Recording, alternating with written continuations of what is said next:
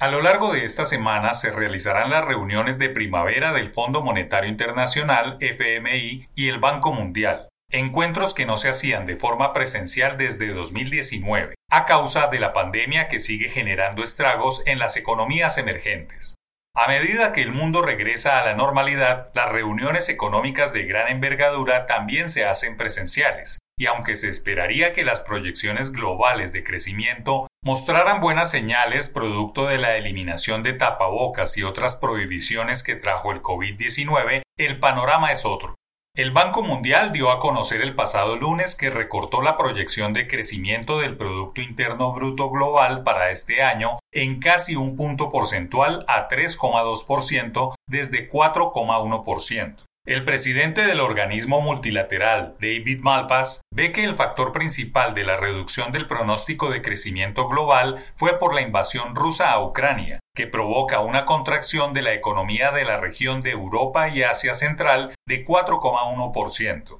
A esa previsión se sumó el FMI ayer, cuando informó el recorte de casi un punto porcentual en su proyección de crecimiento del PIB para este año a 3,6% en comparación con 4,4% pronosticado anteriormente. El FMI también recortó sus pronósticos para el próximo año y ahora espera que el PIB mundial crezca al mismo ritmo de este año en 3,6% frente a su anterior proyección de 3,8%. Esto refleja el impacto directo de la guerra en Ucrania y las sanciones a Rusia, y se prevé que ambos países experimenten fuertes contracciones, concluyó en su informe. Muy a pesar de los nubarrones que se posan sobre la economía mundial, a Colombia le sigue yendo bien por el precio de las materias primas que vive en su agosto. La banca multilateral elevó el pronóstico de crecimiento para Colombia a 4,4% desde 4,1%, el más alto de Sudamérica y uno de los más elevados de Centroamérica y las islas del Caribe. El banco destaca su potencial para la transformación energética y la posibilidad de generar grandes cantidades de energía eólica en La Guajira,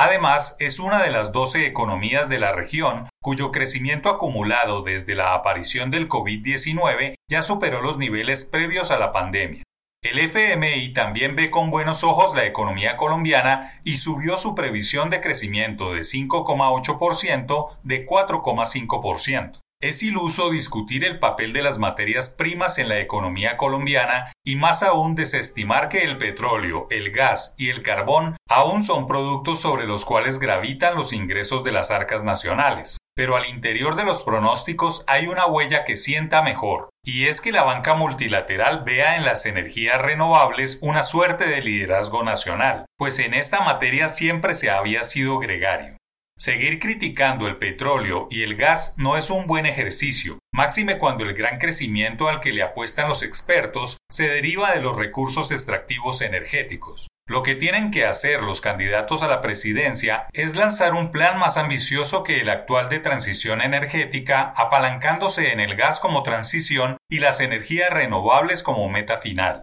En esta suerte de ecuación no se puede desconocer que Colombia es potencia en energía hidráulica y que en esa fortaleza reside gran parte del precio y la calidad de la electricidad para seguir creciendo a tasas no menores a 5% o 6%, aún bajas para sacar a 3 millones de colombianos del desempleo.